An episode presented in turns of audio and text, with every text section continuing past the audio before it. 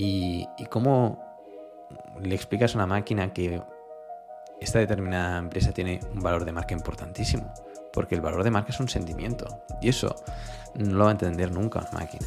Y en muchos casos los resultados de una compañía mm, a largo plazo no te los puedes ni llegar a imaginar lo buenos que pueden llegar a ser. ¿no? Es decir, al final los inversores lo que hemos de aprovecharnos es de la falta de confianza a largo plazo en las compañías por parte del mercado, la insensatez del mercado, la volatilidad del mercado, los miedos del mercado.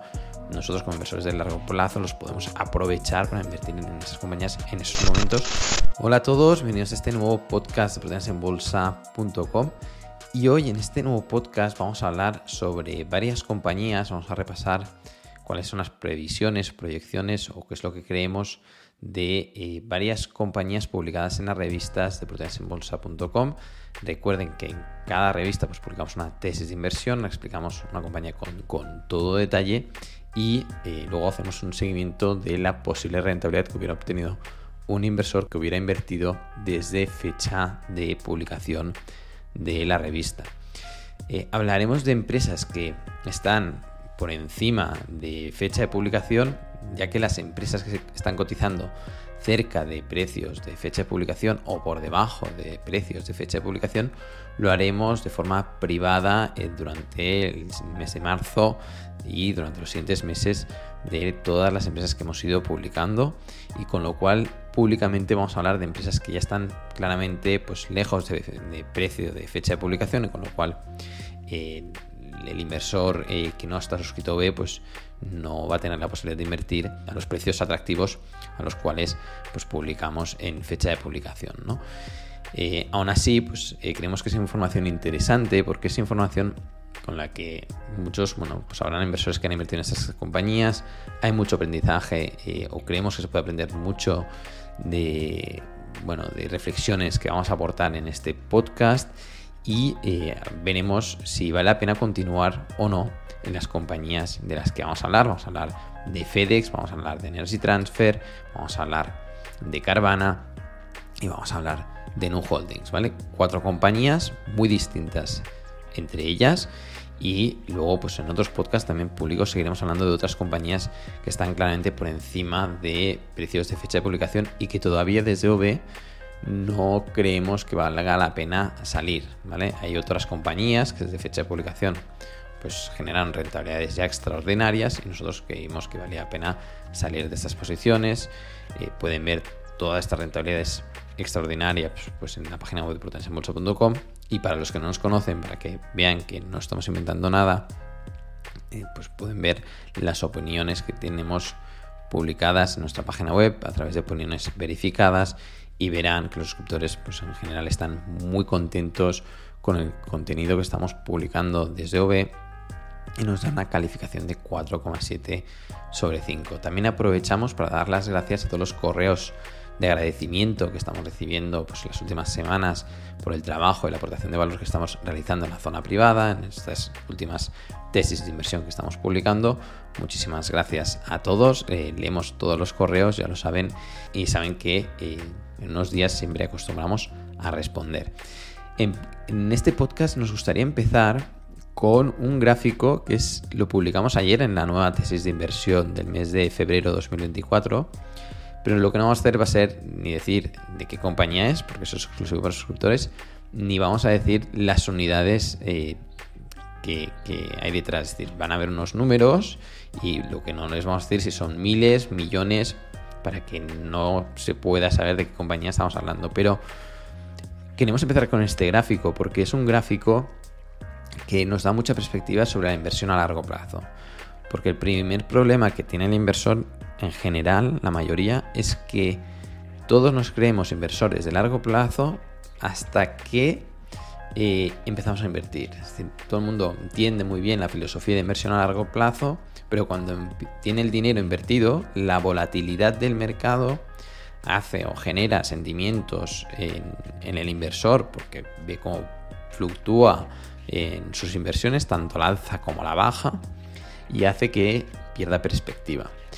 Y este gráfico, mm, bajo mi punto de vista, es muy representativo en cuanto a perspectiva a largo, a largo plazo. Fíjense en unidades, no vamos a decir si son miles o millones, ni son piruletas, o de qué se está tratando eh, este gráfico que está publicado en la revista de este mes de febrero 2024, recientemente publicada. ¿eh?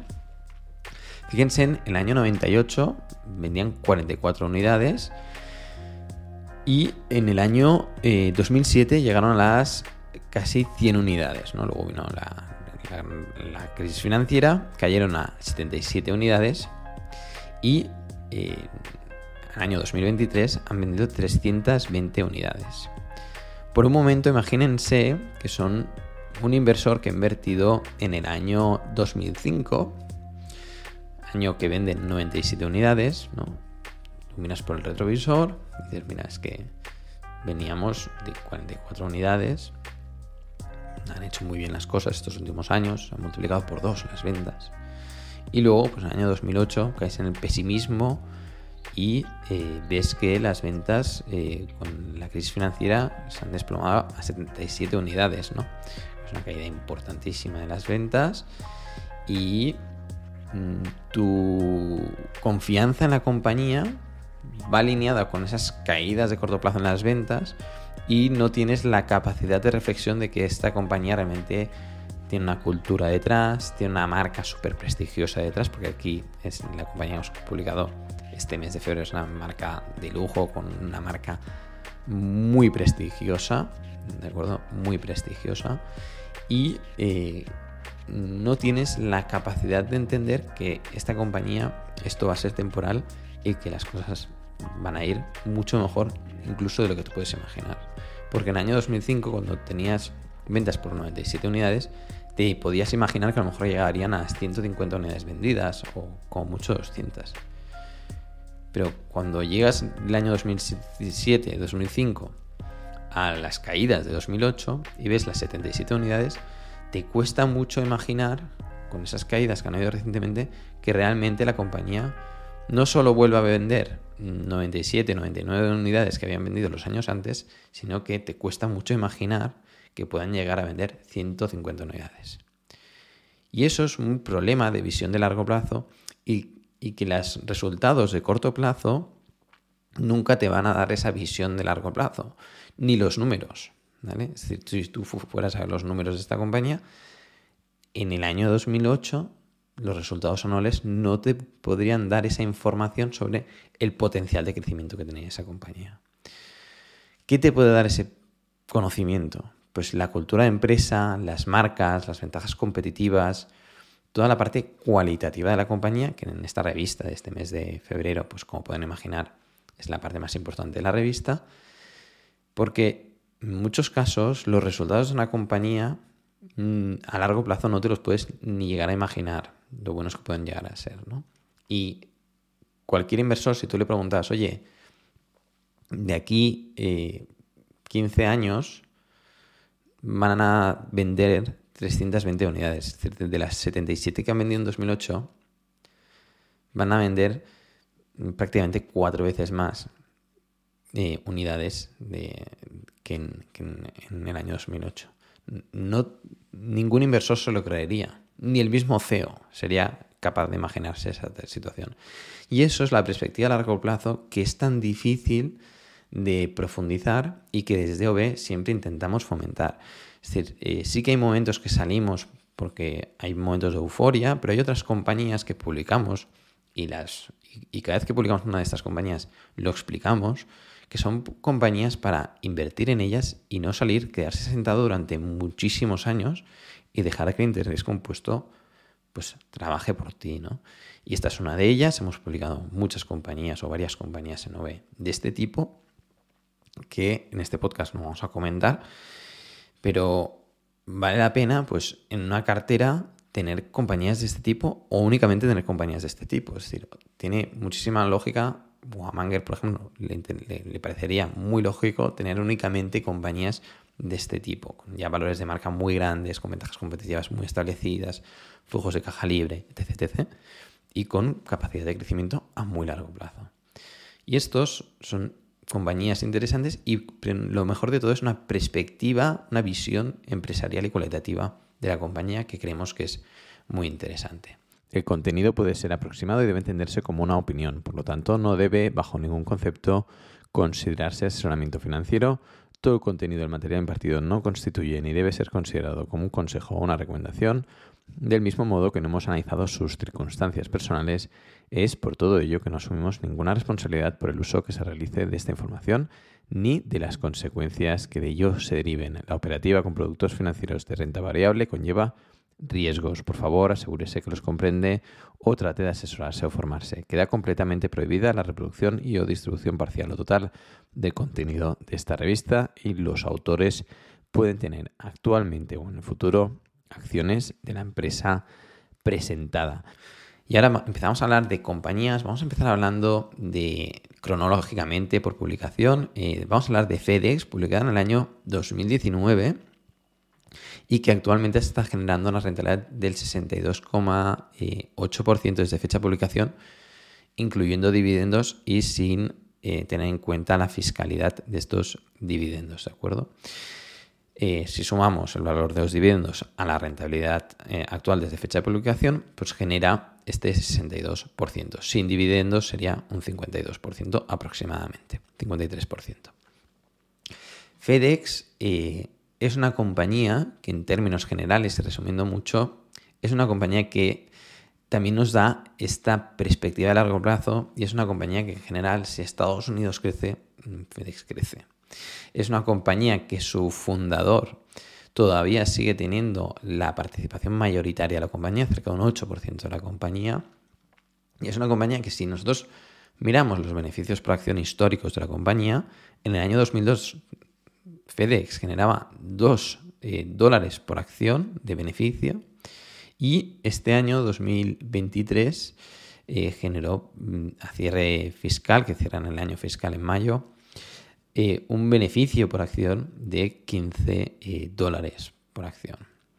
Claro, de 2 dólares a 15 dólares han pasado 20 años, pero son un incremento importantísimo. Y las previsiones es que estos beneficios por acción sigan creciendo y lleguen a pasar los 20, incluso llegan a largo plazo a los 30 eh, dólares por acción. En medio, durante este periodo, pues han habido caídas de los beneficios por acción importantes, como una caída del 35% en el año 2009, desde el año anterior, pero veníamos del año 2008 que había caído otro 13%. En el año 2020 los beneficios por acción llegaron a caer un 38% y este año 2023, en mayo de 2023, los beneficios por acción cayeron un 27%. Es decir, que no es que todos los años los beneficios por acción hayan crecido de forma lineal, sino que han habido pues estas fluctuaciones de la variación de los beneficios. Y es destacable pues este 2020, incremento importantísimo luego en 2021 y luego caída a cierre fiscal eh, mayo 2023 de estos beneficios, una fluctuación que hemos visto en muchas compañías, pero nosotros no podemos guiarnos por estas fluctuaciones de corto plazo para invertir. Es decir, tenemos que tener esta visión de largo plazo. En FedEx seguimos teniendo esta visión de largo plazo y si la compañía mm, ha conseguido pasar de 2 dólares por acción de beneficios por acción a 20 que llegó en el año 2022 luego cayó a estos 14, 15 por acción el año 2023, es muy posible, probable el escenario, porque los fundamentos, la compañía, el modelo de negocio, la cultura no ha cambiado nada de FedEx, que la compañía pues llegue a generar pues 25 dólares por acción de beneficio, 30 dólares por acción de beneficio y a 30 dólares por, mm, acción de beneficio, un PER 10 serían 300 dólares de cotización, de cotización bursátil. Y actualmente eh, FedEx cotiza a 240 dólares, con lo cual a un PER 10, ¿eh? es decir, a un PER 15 con 30 dólares de beneficio, 450 dólares de cotización bursátil, estamos en 244, con lo cual compañía para quedarse sentado e ir viendo cómo a largo plazo va a ir creciendo, ¿no? Con lo cual nosotros desde OV pues, nos seguimos sentaditos viendo FedEx como Mm, sigue haciendo pues, su operativa, eh, tiene un plan de ajuste de costes, este plan de ajustes también tiene a corto plazo unos costes, pero operativamente pues, van haciendo bien las cosas.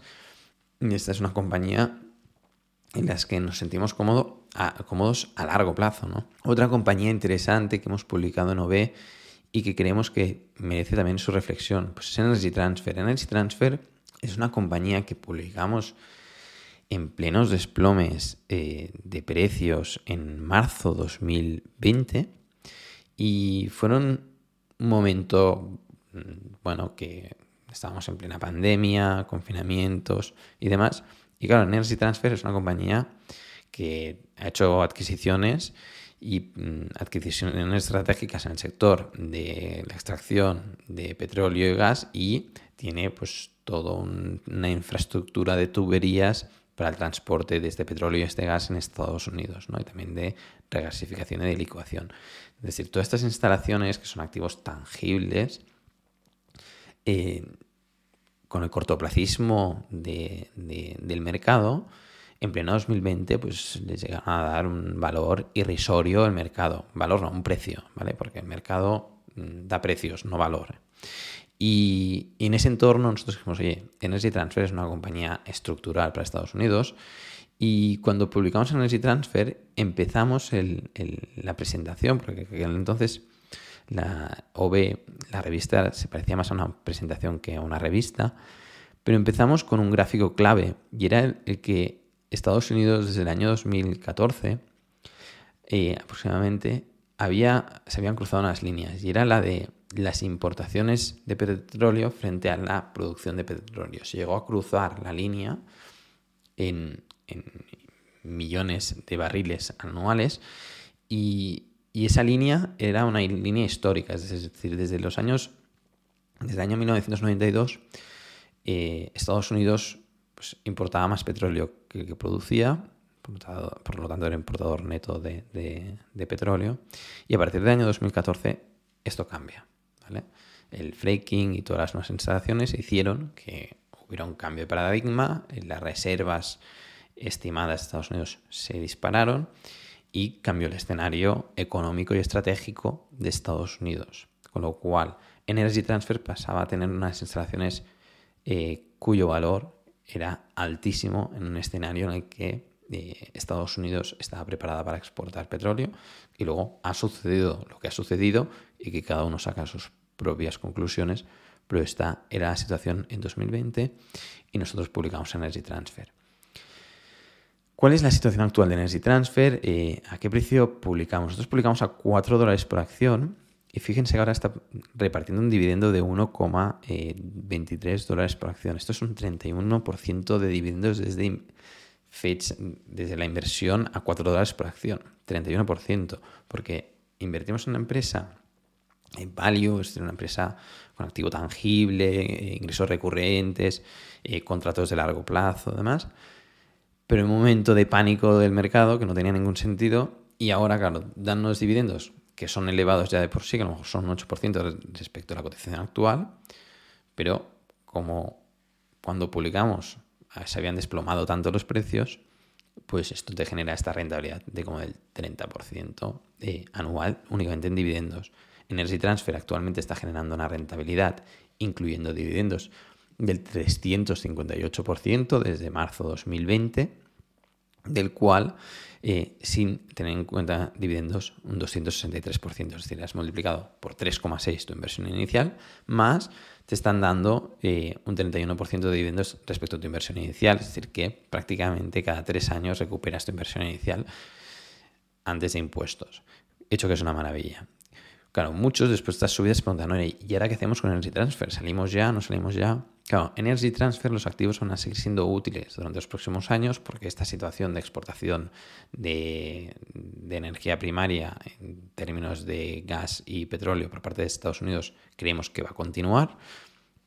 O al menos esta es la situación geopolítica que han, bueno, que ha llevado a esta situación o al menos estos son los intereses que se pueden deducir de. Y eh, si eh, miramos eh, únicamente, por ejemplo, los beneficios de, de, la compañía estimados para 2024 o 2026, claro, se espera que la compañía genere unos beneficios, unos 5.600 millones en 2024 y lleguen a los 7.000 millones de beneficios en 2027.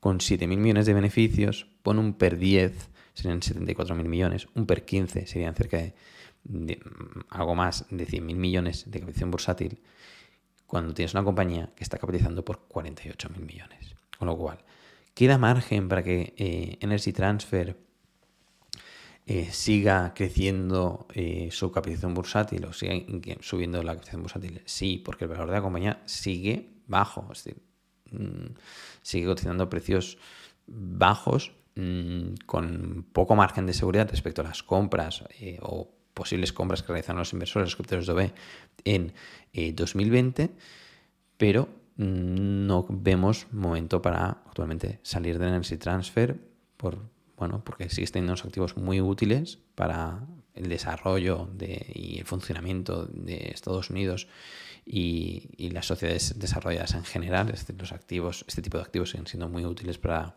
la sociedad tal y cual la conocemos y eh, sigue infravalorada, está generando pues, estos superdividendos para el posible inversor que entró. Y evidentemente, a nivel de rentabilidad anualizada, la mayor rentabilidad anualizada fue del desplome a cuando la compañía pues, subió a 8 dólares por acción, 10 dólares por acción. Luego las subidas ha sido mucho más paulatina, mucho más lenta y en cuanto a rentabilidad anualizada es más baja. Si, tu objetivo es obtener rentabilidades anualizadas muy rápidas, y eh, muy altas, pues sí que quizás puedes salir de Energy Transfer, pero si tu idea es que tener una cartera diversificada con todo tipo de compañías con compañías más defensivas que generan ingresos recurrentes y con la que puedes estar más tranquilo, una serie Energy Transfer, pues y, luego otras compañías pues más volátiles, small caps, eh, con potenciales de rentabilidad analizada más elevados, pero también con potenciales de quiebra y de peores rentabilidades a corto plazo más altas, pues está bien que diversifiques la cartera. O tener únicamente una cartera de empresas de máxima calidad o empresas value que Energy Transfer entraría en ellas. Es decir, mm, una de las cosas, y esto creo que hasta ahora no lo había dicho en los podcasts de OE, a mí una de las cosas que me sorprendió más, nosotros cuando vimos Energy Transfer también nos miramos ExxonMobil, nos miramos Occidental Petroleum y estamos en la primera 2020 y me sorprendió mucho que Buffett y Manger no entraran en estas compañías. Es decir, eh, Occidental Petroleum la han empezado a comprar hace dos años, más o menos, pero ya, ya no cotizaba esos precios tan atractivos como en 2020. Y en 2020 era, hubo una oportunidad histórica en el sector y me sorprendió mucho que Buffett y Manger no publican, no, no es que ellos no publican tesis, ellos directamente invierten, no invierten en, en el sector en ese momento, porque era como una falta de confianza extrema que, se podía aprovechar. Es decir, al final los inversores lo que hemos de aprovecharnos es de la falta de confianza eh, a largo plazo en las compañías por parte del mercado, la insensatez del mercado, la volatilidad del mercado, los miedos del mercado. Nosotros como inversores de largo plazo los podemos aprovechar para invertir en esas compañías en esos momentos y eso es lo que hacemos desde OB. El mes pasado pues, publicamos una compañía con problemas temporales que creíamos y creemos firmemente que los van a poder solucionar. Y eso nos ha generado, bueno, pues una compañía que en los últimos año y medio se ha desplomado un 80% y que ahora mismo tiene un potencial de por 5. La empresa que hemos publicado este mes, pues una empresa con un valor de marca impresionante, con un producto excelente y, y que en un entorno súper favorable, con unos vientos de cola muy buenos para que la compañía crezca muchísimo en los próximos años, pero aún así pues el mercado eh, ha hecho que durante los últimos 12 meses las acciones se han corregido como un 40%. ¿no? Entonces, bueno, pues nosotros estamos ahí para eh, aprovecharnos de, ese diferencial de visión entre la visión cortoplacista del mercado y nuestra visión más largoplacista de las compañías. Es decir, y es una visión siempre mucho más cualitativa. Y esto también nos lleva a, esta, hablar un poco también de esta moda de, las, de la inteligencia artificial. Un día me preguntaron, oye, Sandy, ¿tú no crees que la inteligencia artificial puede afectar a OB?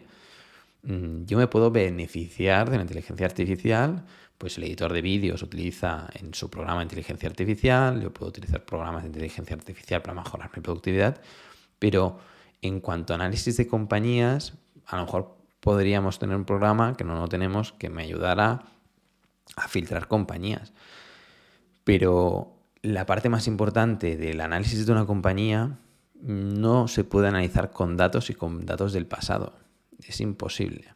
Y eh, es un análisis cualitativo de un tipo de pensamiento que por el momento la inteligencia artificial no ha podido desarrollar. Es decir, en la inteligencia artificial al final coge los datos del pasado, los analiza y, a partir de ahí saca las conclusiones. Pero mm, ¿cómo sacas conclusiones de comportamiento humano? ¿Cómo sacas conclusiones de que una compañía se haya desplomado porque hay miedo? Es el miedo es impredecible. ¿Y, y cómo le explicas a una máquina que esta determinada empresa tiene un valor de marca importantísimo? Porque el valor de marca es un sentimiento. Y eso no lo va a entender nunca una máquina. Y de aquí a que el, análisis cualitativo es tan importante y, creemos que como ejemplo, que también en un correo nos dijeron, oye, es que nos encanta el vídeo de presentación de la revista, porque cuando publicamos una revista publicamos un vídeo de presentación más o menos de una hora de la compañía. Y dicen, es que son verdaderas masterclass de, de inversión. Y yo creo que, sinceramente, el, el vídeo que publicamos ayer sobre la compañía, sobre la tesis de inversión de este mes de febrero, hablamos claramente de, es un ejemplo muy claro de análisis cualitativo de la compañía. De los números hablamos muy poco porque me interesaba mucho que el suscriptor entendiera la parte cualitativa de esa compañía y los vientos de cola de esa compañía. Y, bueno, para mí es, bueno, estos podcasts están en general pues para que todo el mundo puede sacar partido, ¿no? Eh, inversores suscritos o no, ¿no? Pero de aquí la importancia de, la parte cualitativa de la inversión. Vamos a la siguiente compañía, porque es una compañía que está moviéndose mucho últimamente, es una compañía muy volátil, es una compañía que hablamos eh, durante el, último trimestre de 2023 y es que eh, es Carvana. Carvana es una compañía que la publicamos en septiembre de 2022. Y en, 2022 hay que recordar que eh, las tasas de variación de, los precios eh, anualizados de tanto del SP500, del Nasdaq, de los grandes índices, mostraban correcciones equivalentes a crisis financiera, burbuja.com, etc. Es decir, veníamos con correcciones importantes, el mercado estaba en pleno pánico y con la subida de los tipos de interés, Carvana eh, se puso en el ojo de huracán de los inversores, entró en modo pánico, las acciones empezaron a desplomar y eh, la subida de los tipos de interés afectaba doblemente eh, a Carvana.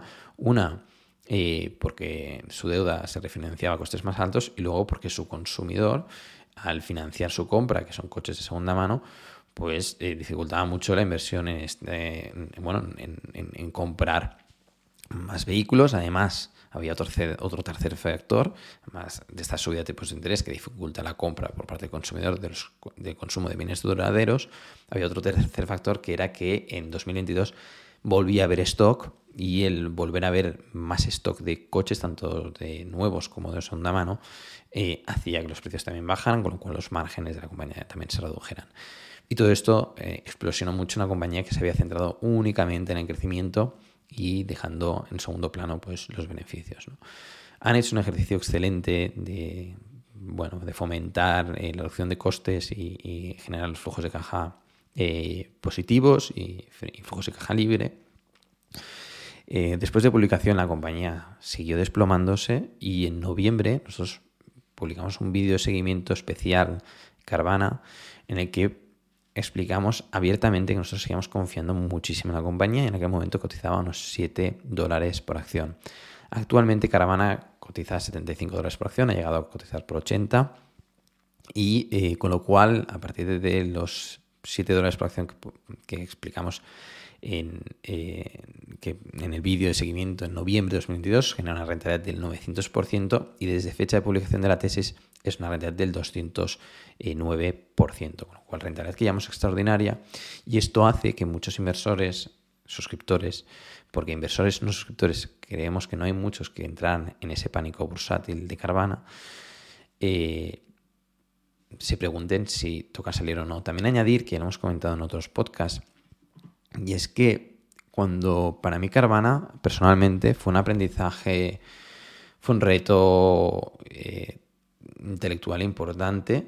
Mm, no por la dificultad del análisis, sino por la dificultad de hacer frente a las consecuencias de haberme equivocado y, las consecuencias de los riesgos reales que habían. Es decir, mm, nosotros publicamos Caravana cuando publicamos la tesis. Ya en la tesis explicamos que sabíamos que íbamos al ojo del huracán, es decir, que una empresa con muchos vientos en contra, no vientos de cola, a corto plazo, pero que creíamos mucho en el proyecto empresarial, creíamos mucho en Henry García, el fundador y CEO de la compañía. Y, ¿Y qué pasó? Cuando vinieron el desplome y la, empieza, la empresa cayó a 7 dólares por acción, que luego llegó a 4,5 en los mínimos, em, la prensa financiera atacó muy fuerte a Carvana. Y yo realmente me planteé, y, es importante siempre plantearse si estás equivocado. Es decir, mm, nosotros publicamos las tesis y yo doy mi opinión pública, ¿no? Pero yo ahí realmente me planteé, oye, quizás estás equivocado. O sea, quizás has de dar más atrás. Y un suscriptor que normalmente nunca escribe, porque hay suscriptores que, bueno, pues envían más correos y hay suscriptores que nunca escriben y es un suscriptor antiguo que lleva muchos años con nosotros desde OV, desde el principio. Me dijo, Santi, yo he obtenido muchas, muy buenas rentabilidades contigo, confío mucho en ti, eh, vivimos lo de 2020, generamos muy buenas rentabilidades con tus ideas de inversión, pero ahora quizás estás equivocado. Claro, cuando... Y, yo, claro, dije, no, no, quizás está en razón, ¿no? Entonces yo ahí reflexioné, oye, puedo estar equivocado, ¿qué pasa si me equivoco y yo digo que, yo creo que esta empresa va a ir muy bien?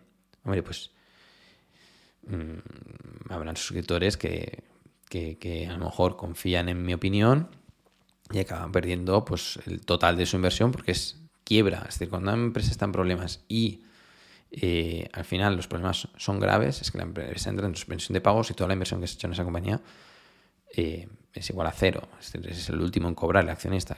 Cobrarán pues, los tenedores de la deuda si queda algo, ¿no?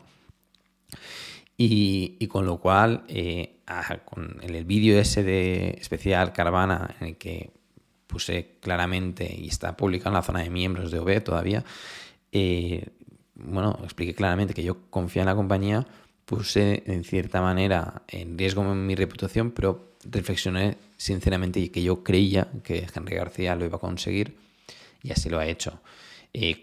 Actualmente hay una compañía que tengo más dudas, creo que también lo he explicado en OB. Y también a partir de aquí, también a nivel de, reflexión para que tanto suscriptores como no suscriptores pues lo tengan en cuenta. En un podcast que, que hablé de buques y cohetes, como dos tipos de compañías, en empresas buque como empresas eh, más estables, ¿no? empresas conocidas como de calidad o value, con ventajas competitivas establecidas, generan beneficios, ¿no? Eh, bueno, pues ese es un tipo de compañía para tener en cartera muy interesante. Quizás mm, sería razonable si no queremos tener una cartera emprendedora, una cartera que crezca mucho, tener únicamente esas compañías en cartera.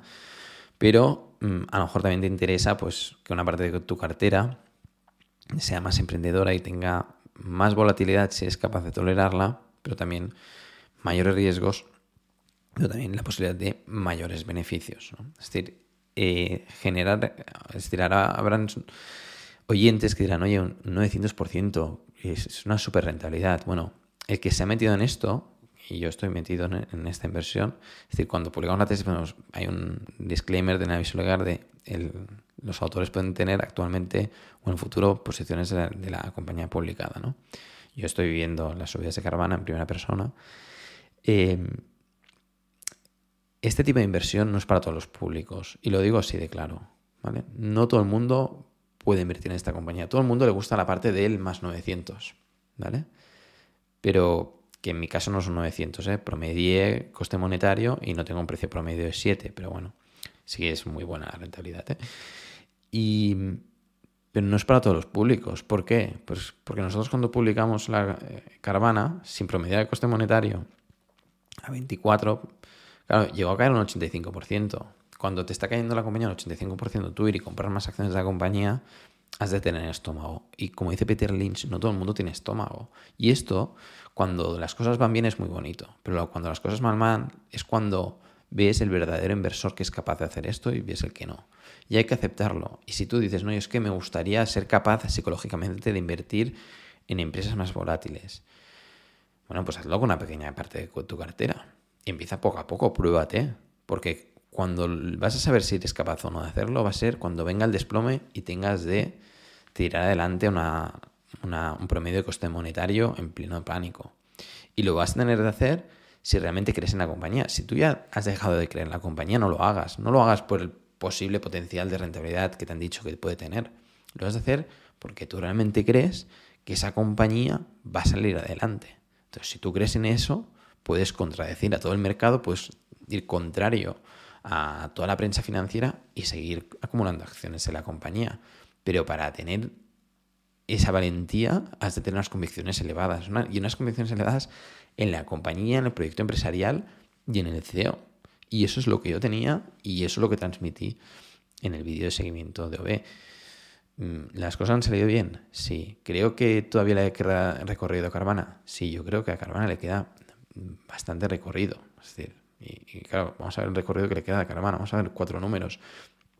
Claro, Carvana a partir de ahora ya está empezando a generar flujos de caja libre y se estima que próximamente en 2026 ya genere eh, beneficios antes de impuestos, no evita beneficios antes de impuestos, ya contando depreciación y amortización, de unos 500 millones y free cash flow también de unos 500 millones en 2026 y que luego ya llegue, ya estamos hablando de free cash flows de 1.000 millones, 1.400 millones.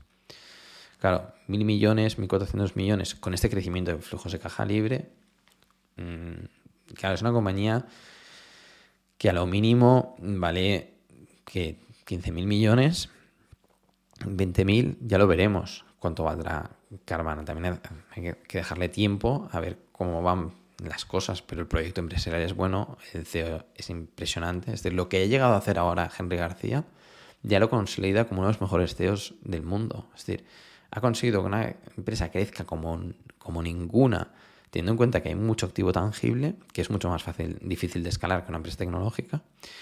Y cuando mm, han venido problemas, ha dicho, vale, pues voy a cambiar la estrategia, me voy a centrar en reducir costes, en hacer que se generen flujos de caja libre, y lo ha conseguido. Es decir, es una máquina.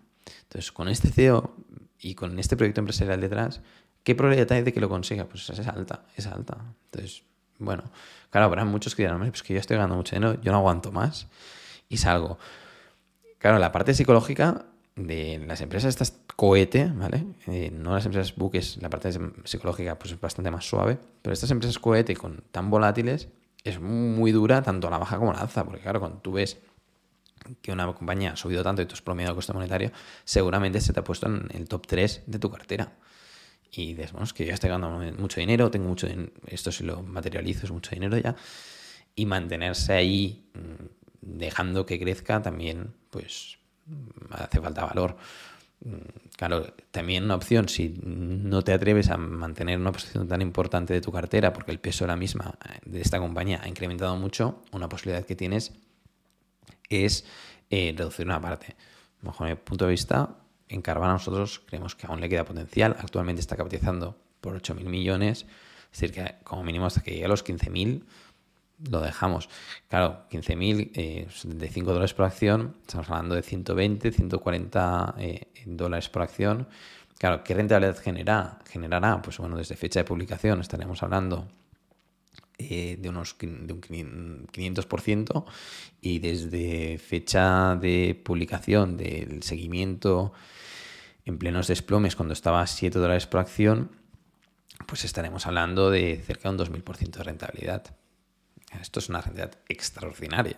¿Lo conseguiremos? Bueno, ya lo veremos, ¿de acuerdo? Eh, ojalá sí, ojalá superemos Adcom con ese 1750% de rentabilidad que obtuvimos en Adcom cuando publicamos Adcom en la primera de 2020, generamos esa rentabilidad del 1750% de rentabilidad a ver si ahora públicamente conseguimos una renta del 2000%. Ojalá sea así. Con lo cual, sobre Carvana dicho, y acabamos con la última compañía, y es Nu Holdings. Nu Holdings también es una empresa muy interesante. Eh, los suscriptores ya lo saben, pero cuando en los podcasts públicos decíamos, oye, vamos a publicar una compañía que están los mejores inversores del mundo metidos en esta compañía.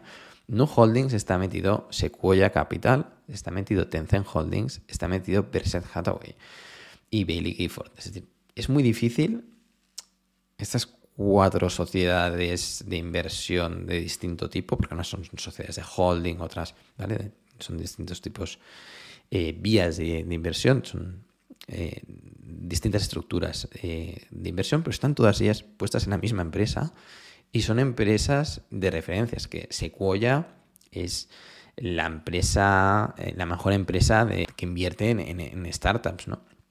O tenés Tencent Holdings, Berser, que no necesita presentación, y Bailey Gifford, que está especializada en los últimos años en empresas de elevado crecimiento. Esto por un lado, tenías unos grandes inversores ahí metidos que te daban en cierta manera unas garantías que tú podías hacer un buen análisis fundamental, un buen análisis de la compañía, pero detrás tenías el respaldo de que estos grandes inversores con estos grandes éxitos que han tenido detrás en la espalda también lo habían hecho y también respaldaban tu tesis de inversión. Y eso nosotros pues nos encantaban. No había un inversor principal, no había un accionista principal, como si lo había en Energy Transfer, como si lo había en FedEx, como si lo había en Carvana, pero tenías estos grandes inversores que respaldaban cualquier tesis de inversión. Es decir, hacer una tesis de inversión en contra de un holding, teniendo en cuenta estos inversores, cuidado, Cuidado porque ir en contra de una tesis de inversión así, pues era complicado.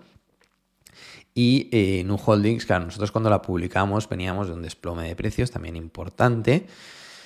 Eh, marca de la casa, es decir, nosotros ya saben que cuando publicamos una compañía eh, siempre ha habido un desplome de precios, sea compañía de crecimiento, sea compañía de máxima calidad, caída en los precios para IVA o B. Y bueno, publicamos en noviembre 2022, en noviembre de 2022, en noviembre de 2022 a 4,45 dólares por acción y actualmente está generando un 150% de rentabilidad aproximadamente. ¿Qué ha pasado con Nu Holding? Pues bien, que a cierre de 2023 ha conseguido unos beneficios de 1.172 millones, unos beneficios antes de impuestos de 1.750 millones y se prevé que los beneficios en 2026 lleguen a los 4.000 millones y los beneficios antes de impuestos lleguen a los 6.700 millones en 2028. Con lo cual, las previsiones son muy buenas para Nu Holdings. Veremos si se cumplen, quizás no son lineales, pero el proyecto empresarial era un proyecto empresarial que no generaba beneficios, era un proyecto una empresa que estaba creciendo muchísimo en Latinoamérica, un neobanco excelente y en un entorno en el que hemos visto como eh, banca mediana, han grandes problemas en Estados Unidos.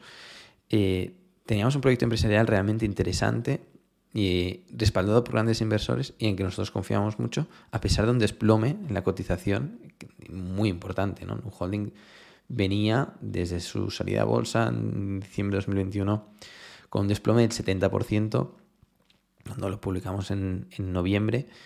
Y, claro, tú ves una compañía que se ha desplomado un 70% y si tú crees en los mercados eficientes, tú no puedes invertir ahí, porque claro, esto empresa fatal, ¿no?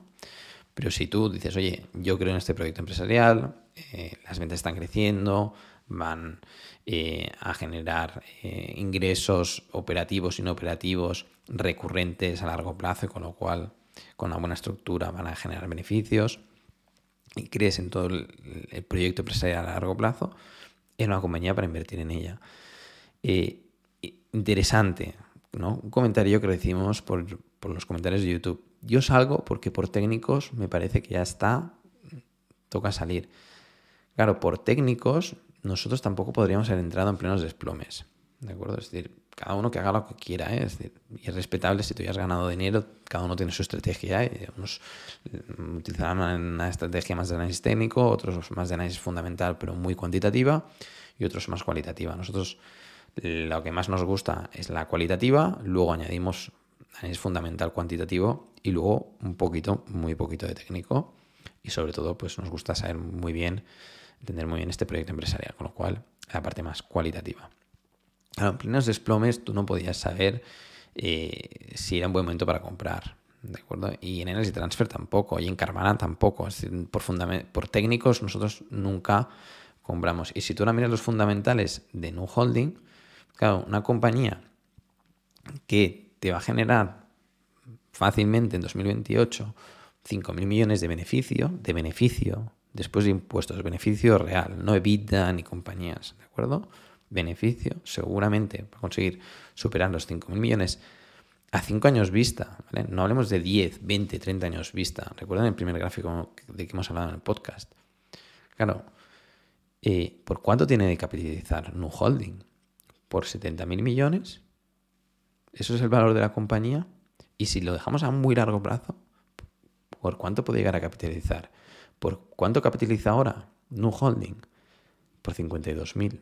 Con lo cual, ¿hay margen de, de, crecimiento de los beneficios de, la compañía? Sí, porque un PER 20 a Nu Holding se lo puedes dar, sí. Es decir, ¿va a conseguir 5.000 millones de beneficios? Muy probable, muy probable. Si consigue los 5.000 millones de beneficios, un PER 20 son 100.000 millones. Con lo cual, prácticamente en un holding todavía se puede doblar. Claro, y si se doblara en un holding desde precios actuales, teniendo en cuenta eh, precio de fecha de publicación, aproximadamente, si estamos en un 150, claro, si aquí me lo doblas y nos vamos a y nos vamos a, 21, a 22, estaremos hablando de un 400% de rentabilidad, multiplicar por 5 la inversión en un holding. ¿Que pueden haber correcciones a corto plazo? Sí.